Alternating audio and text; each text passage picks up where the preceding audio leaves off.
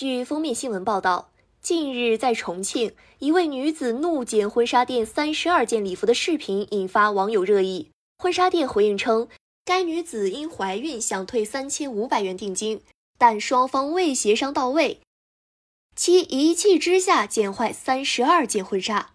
十三号，当事婚纱店老板陈女士表示，今天当事人和派出所到店内协商，但赔偿金额仍未谈妥。对方只愿赔偿三万元，而婚庆店要求赔偿五万元。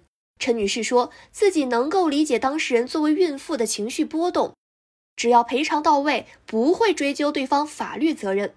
感谢收听羊城晚报广东头条，我是主播佳田。